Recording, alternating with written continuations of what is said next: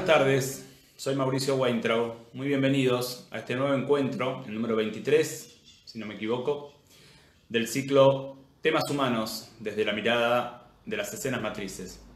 La charlita de los miércoles, en las que tomamos un tema, le damos una vueltita más, tratamos de verlo a través de las lentes de las escenas matrices un tema que en general tiene que ver de manera directa con nuestro vivir, con nuestro vivir cotidiano. Las escenas matrices es una mirada psicoterapéutica, es una mirada sobre el sujeto, es una mirada sobre el vínculo entre terapeuta y paciente, es una mirada finalmente sobre lo humano que tiene como objetivo fundamental dar una vuelta más, aportar algo para que la vida cotidiana sea un poco más cercana a lo saludable, un poco más cercana a nuestro verdadero deseo. A, partir de la mirada de las escenas matrices tratamos de ir armando, ir moldeando una vida que se acerque más a nuestro sentir, que se acerque más a nuestro deseo, que se acerque más a lo que es básicamente saludable para nosotros.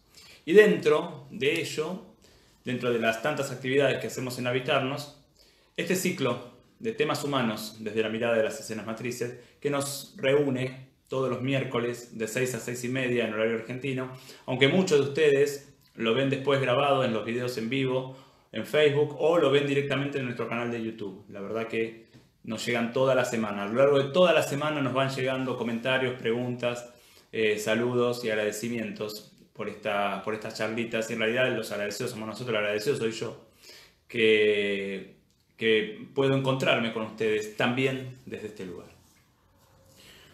Hoy, como siempre, vamos a tomar un tema y el tema es la hiperexigencia, un tema que además ha sido bastante pedido eh, y que es un tema además que, sobre todo en esta época, o mejor dicho, en esta cultura, eh, está como atravesándonos de manera permanente.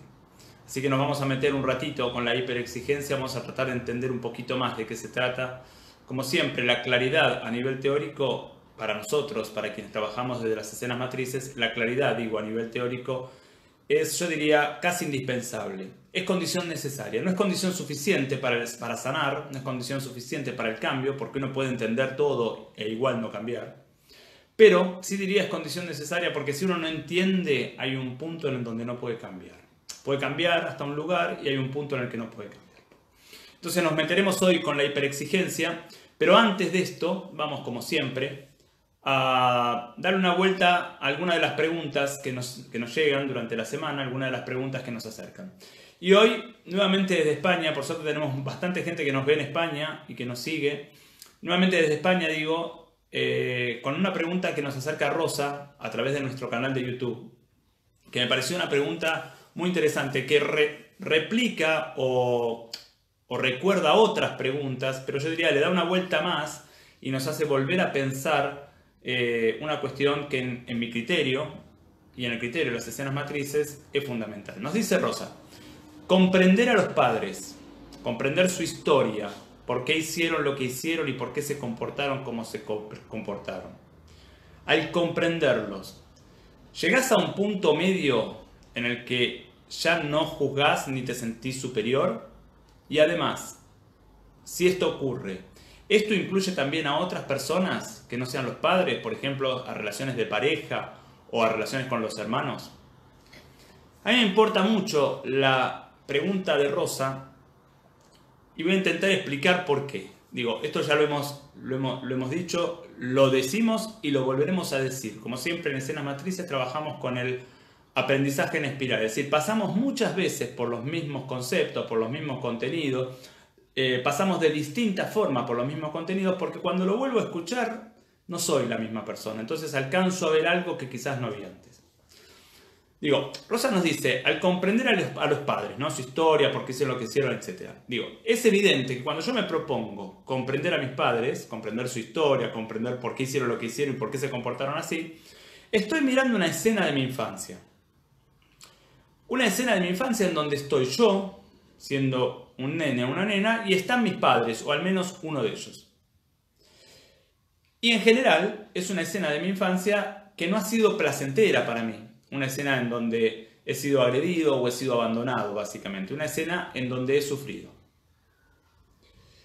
En este contexto, diría yo, me propongo intentar comprender a mis padres. Y entonces digo, por ejemplo, bueno, mi papá me pegaba porque cuando era chico su familia le pegaba, su papá le pegaba.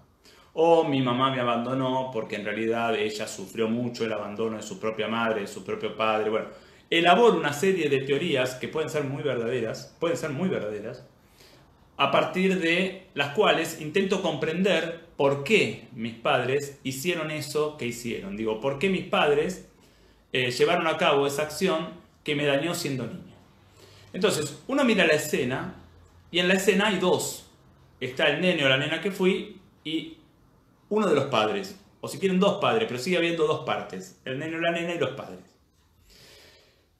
Ahora bien, cuando yo miro la escena, cuando yo hoy miro la escena y luego intento comprender a mis padres, en realidad no hay dos, hay tres. Está el nene o la nena que fui, está mis padres, o al menos uno de ellos, y estoy yo que estoy mirando la escena. Esto es algo que a aquellas miradas psicológicas o pseudopsicológicas que proponen la comprensión de los padres, se le escapa, por lo menos en mi criterio. Digo, cuando yo le propongo al paciente comprender a los padres, en mi criterio por lo menos, creo que el paciente es el hijo. Y el paciente fue el hijo. Hoy el paciente es el adulto que mira a ese hijo que fue en su relación con los padres. Este detalle, en mi criterio, es fundamental y quiero explicar por qué. Porque cuando yo me confundo y pienso que el paciente es el hijo, creo, obviamente, si pienso que es el hijo, creo que en tanto hijo va a necesitar estar cerca de los padres y, por, y entonces, consecuentemente, voy a empezar a proponerle una serie de movimientos para que él pueda acercarse a los padres. Uno de ellos es entenderlos, comprenderlos, darme cuenta que mis padres fueron tratados de la misma manera, perdonarlos, es decir, una serie de movimientos para que este paciente a quien yo veo como hijo se acerque a sus padres. Porque es verdad, un hijo necesita estar cerca de sus padres, necesita estar pegadito a sus padres. Y si esto no sucede, entonces el hijo se siente en peligro en el mundo, el hijo se siente solo. Ahora, cuando yo miro al paciente como el hijo, le propongo esto. Sin embargo, desde la mirada de las escenas matrices, no partimos de esa base. Desde la mirada de las escenas matrices, cuando mi paciente me cuenta una escena infantil en donde él, siendo hijo de estos padres, fue de alguna manera maltratado o abandonado, él, mi paciente, no es el hijo. Mi paciente me está contando cómo cuando era hijo le pasó esto. Entonces ya no, tenemos dos, tenemos tres. Mi paciente, el nene que él fue y los padres. Ahora bien, ¿quién es entonces mi paciente si no es el hijo? Mi paciente es el padre hoy de ese nene que fue. Es decir, mi paciente no es el hijo de esos padres que tuvo. Mi paciente es hoy el padre de ese nene que fue. Y entonces partimos de la misma base. El hijo necesita estar con los padres, pero los padres no son esos padres biológicos. Los padres hoy son mi paciente. El hijo necesita que mi paciente se acerque a él.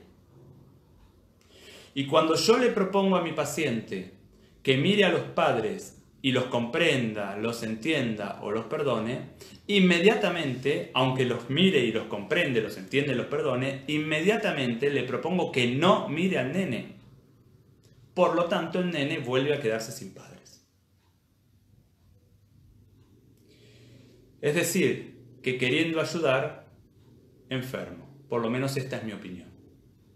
El verdadero movimiento, en mi criterio, no es que mi paciente mire a los padres para nada, solo que mire al nene que fue, que hoy es su hijo, y lleve a cabo los movimientos necesarios para que este hijo se sienta un poco mejor. Estos movimientos necesarios van a, van a empezar, van a comenzar, diría yo, por comprender el sentir del nene, no de los padres.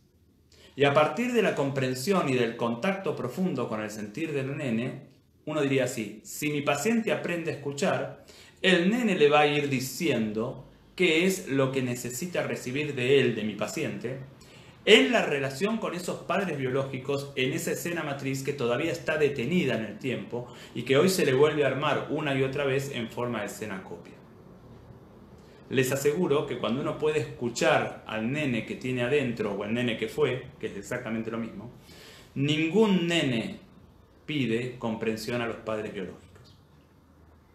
Todo nene pide comprensión a su propio sentir y pide que yo, hoy adulto y siendo padre de este nene, me ponga de su lado y no que intente comprender a los padres.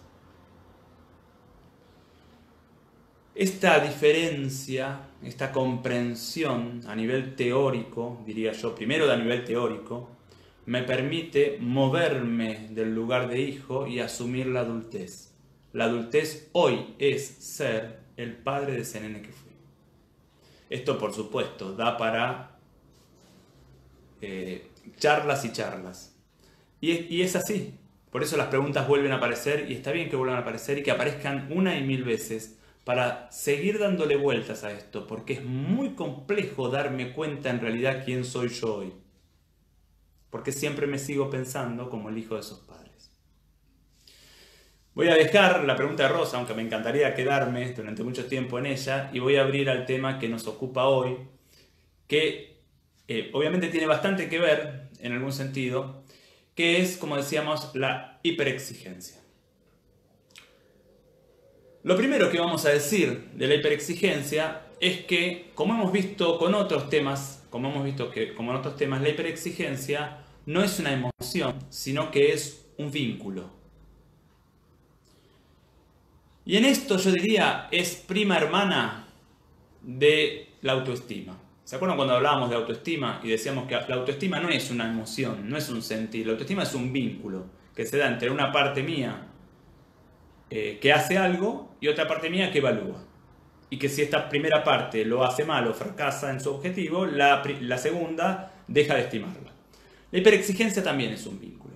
Es un vínculo que se da dentro mío, pero es un vínculo que, como todo vínculo, se da en dos ámbitos diferentes y en uno de ellos además en dos ámbitos diferentes. Es decir, es un vínculo que se da hoy adentro mío entre una parte mía que hiperexige y otra que es hiperexigida este vínculo que se da dentro mío se replica afuera con otros, en donde yo soy hiperexigente con el otro, o soy hiperexigido por el otro, y además se dio, se originó, obviamente, en mi infancia, en donde yo fui, cuando era nene o nena, hiperexigido por uno de mis padres o por los dos, que eran los hiperexigentes. Es decir, todo vínculo se da primero en la infancia, en la relación con los padres, y después adentro mío, y después afuera mío. Por eso se dice que el afuera reproduce el adentro. Sí, el afuera reproduce el adentro y el adentro reproduce el pasado si es que no lo pude sanar. Entonces, en el caso concreto de la hiperexigencia, uno diría, un hiperexigente tiene adentro estas dos partes. Un hiperexigente tiene adentro un hiperexigidor y un hiperexigido. Los nombres son un poco largos, pero los vamos a utilizar porque nos permite entender mejor de qué se trata cada cosa. Si solamente nombro un hiperexigente, como en general nos nombramos, ¿no? uno, uno en general relativamente fácil asume que es hiperexigente. Ahora, no se da cuenta que cuando se nombra como hiperexigente, en realidad se está nombrando de dos maneras. Se nombra como hiperexigidor, que esto uno lo puede vislumbrar, pero sobre todo se nombra como hiperexigido. Es decir, hiperexigente es ser hiperexigidor y ser hiperexigido. Entonces, un hiperexigente tiene adentro estas dos partes, el hiperexigidor y el hiperexigido. ¿Y qué dice el hiperexigidor? El hiperexigidor lo que dice básicamente de distintas maneras es siempre lo mismo. Lo que dice es, solo sirve el 10. Solo sirve la perfección. Solo sirve el no tener errores. El hiperexigente tiene, tiene adentro una voz que le dice al hiperexigido que solo sirve lo que no tiene errores. En, muchas de mis clases, en muchas de mis clases o de mis grupos terapéuticos o de mis cursos, etc., empezamos, eh, como, para, para iniciar la charla o el curso o lo que sea, preguntando cómo estamos, ¿no? Pregunto cómo están Y a veces lo hacemos así, ¿no? Ponete un puntaje de cómo estás y además decime con cuánto se aprueba en tu escuela. ¿no? En, la escuela en la escuela que tenés adentro, con cuánto se aprueba. Y esto es algo que yo los invito, ¿no? ¿Qué, qué puntaje tienen hoy, por ejemplo, y con cuánto se aprueba? ¿no? Si apruebo, si tengo qué puntaje realmente siento que está bien, aprobé. Digo, si tengo 4, aprobé. Si tengo 6, aprobé. Si tengo 8, aprobé. Bueno, a veces solamente aprobamos cuando tenemos 10, o si quieren 9 o 10. Entonces, los otros 8 o 9 nos quedan afuera. Esta hiperexigencia, es decir, este solo sirve el 10, se puede dar en, en, muchos órdenes. Es decir, hay gente que lo tiene en un orden o en dos órdenes, o hay gente que lo tiene en todos los órdenes. Digo, se puede dar en el orden del dinero, se puede dar en el orden del éxito, se puede dar en el orden del saber, se puede dar en el, en el orden de la perfección técnica, sea lo que sea que haga, y se puede dar también en el orden de la felicidad o en el orden del amor. Digamos, yo también puedo exigirme sentir determinada cosa y si no lo siento, sentir que está mal. Yo también puedo exigirme ser extraordinariamente feliz y sentir que si mi día fue 6 puntos, entonces hay algo que estoy haciendo mal. Digo, la hiperexigencia puede atacar cualquier orden. El hiperexigidor puede poner el foco en cualquier orden y allí hiperexigir al hiperexigido.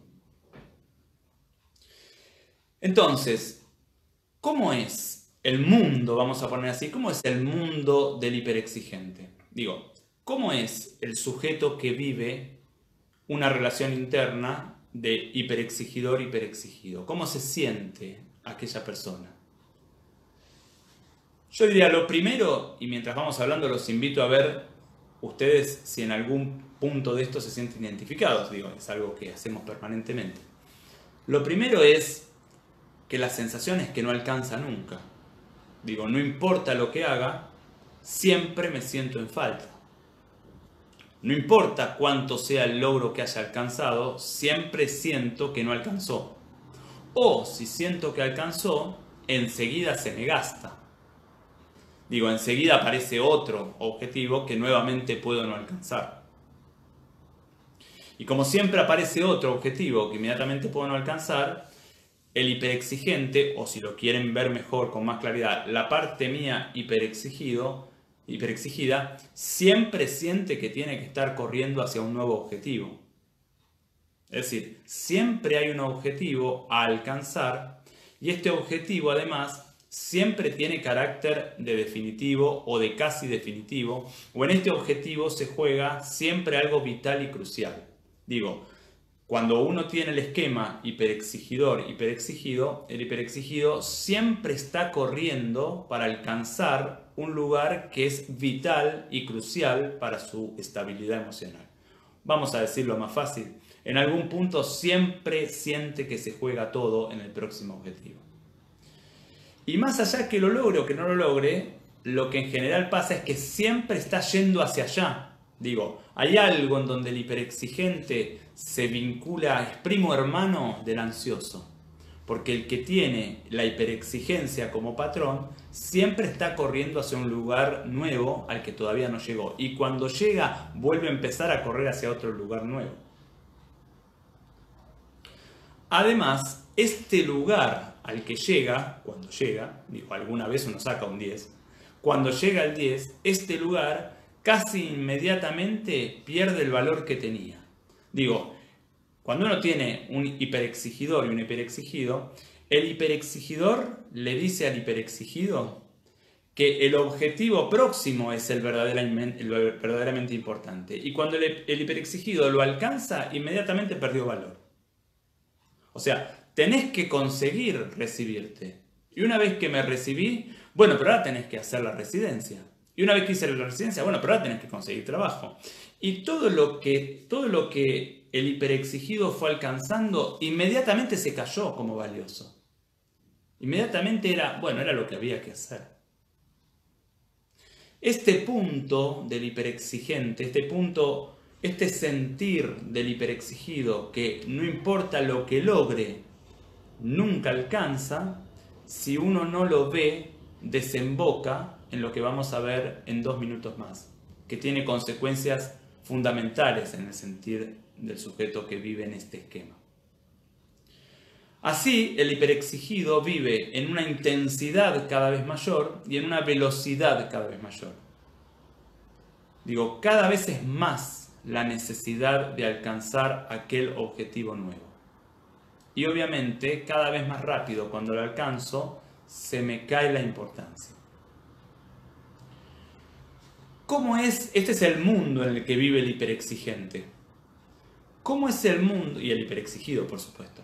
¿Cómo es el mundo que se le muestra como espejismo al hiperexigido? Es decir, ¿cómo es el mundo al que aparentemente llegará cuando está intentando llegar al objetivo? Bueno, es como el del ansioso, ¿se acuerdan que decíamos que el ansioso tiene un mundo ideal al que ya va a llegar? El del hiperexigido es bastante parecido. El hiperexigido cree que cuando consiga ese logro, finalmente será reconocido. Finalmente él será reconocido por el hiperexigidor. Finalmente será valioso para el hiperexigidor. Finalmente el hiperexigidor se, tranquilizará y se calmará y le dará cobijo, le dará abrazo. Finalmente le dará amor, finalmente lo querrá. Porque en realidad, cuando el hiperexigido corre, y corre para alcanzar un logro, en realidad, aunque el logro le interese, lo que más le interesa, digo, lo que verdaderamente le importa, es conseguir la sensación de ser valioso para el hiperexigidor. ¿Por qué? Porque como decimos siempre, hiperexigido y hiperexigidor son dos partes mías que reproducen escenas infantiles, en donde el hiperexigido era el nene o la nena que fui y el hiperexigidor era la mamá o el papá que tuve. Y para un nene, lo único en realidad verdaderamente importante es ser valioso para los padres. Entonces, el hiperexigidor dice que cuando el hiperexigido llegue a la meta, él finalmente lo va, lo va a validar y lo va a querer. Pero esto se cae enseguida, porque la dificultad para querer al hiperexigido es una dificultad del hiperexigidor, por lo tanto no hay nada que el hiperexigido pueda hacer para que el hiperexigidor cambie. Y esta es la gran trampa de la hiperexigencia. La gran trampa de la hiperexigencia es creer que cuando consiga el logro, finalmente seré querido por el hiperexigidor, o si quieren verlo de otra manera, finalmente me podré querer. Y como decimos siempre, como decíamos con la autoestima, por eso decimos que hiperexigencia y autoestima son primas hermanas, como decíamos con la, eh, con la autoestima, si yo no puedo quererme en el camino hacia el logro, no me voy a poder querer tampoco en el logro. Si yo no puedo quererme en los pequeños o grandes fracasos que tengo en el camino hacia el logro, entonces no me voy a poder querer hacia en el logro. Voy a armar otro logro para otra vez empezar a correr. ¿Cuáles son las consecuencias para el hiperexigido? La consecuencia para hiperexigido, y aquel que se reconoce como hiperexigente se va a sentir seguramente identificado con esto, la consecuencia para el hiperexigido es que a medida que van sucediéndose las metas, las alcance o no, el hiperexigido va perdiendo energía. ¿Por qué? Porque el hiperexigido, es decir, ese nene que fui, que está dentro mío, gasta energía para conseguir lo que quiere. ¿Cómo la recupera? La recupera con el reconocimiento de la mamá o del papá, hoy transformados en hiperexigidora dentro mío. Si el nene gasta energía y nunca llega al reconocimiento, el nene no recupera energía. Entonces cada vez tiene menos energía para los próximos logros que se propone. Por eso la persona que empieza cinco carreras la primera carrera llega hasta segundo año, la segunda carrera llega hasta primer año, la tercera carrera hace cuatro meses, la cuarta carrera hace un mes y la quinta carrera no se va a anotar. No se va a anotar. ¿Por qué? Porque cada vez tiene menos energía. Digo, se necesita mucha energía en la vida para poder acceder a lo que quiero. Y la energía surge casi exclusivamente de cuánto me puedo querer en el camino. Si no me puedo querer en el camino, me queda cada vez menos energía para la vida y menos energía para acceder a los logros que quiero acceder. ¿Qué hacer? Tengo un hiperexigido y un hiperexigente. Tengo una parte mía que intenta hacer algo y tengo una parte mía a la que siempre le parece que es poco. Los invito a todos ustedes a intentar ver estas dos partes. No es fácil. La parte mía que está haciendo la carrera, la parte mía que está trabajando, la parte mía que está ganando, la parte mía que está viviendo y la parte mía que opina acerca de cómo esta primera parte está viviendo. Esta parte, la primera, la que está viviendo, está llevando a cabo su vida. La otra dice, no, fracasás. No, debería ser mejor. No, no llegas. Yo, ¿de qué lado me voy a poner? Entonces, ¿qué hacer? ¿Puedo ponerme del lado del hiperexigido? ¿Puedo defenderlo de la voz hiperexigente y loca que todo el tiempo lo atormenta y no le reconoce? ¿Puedo yo nombrar todos los logros que este, este hiperexigido ha tenido a lo largo de su vida? ¿Los reconoce estos logros? ¿Puedo confrontar al hiperexigente con su dificultad o con su, su imposibilidad para reconocer? ¿Puedo cuestionar la regla que dice que hay que ser perfecto? ¿Puedo cuestionar a esta voz interna? ¿Puedo cuestionar a mis padres? Esto finalmente es lo que hay que hacer y, lo y terminamos uniéndolo con lo de Rosa.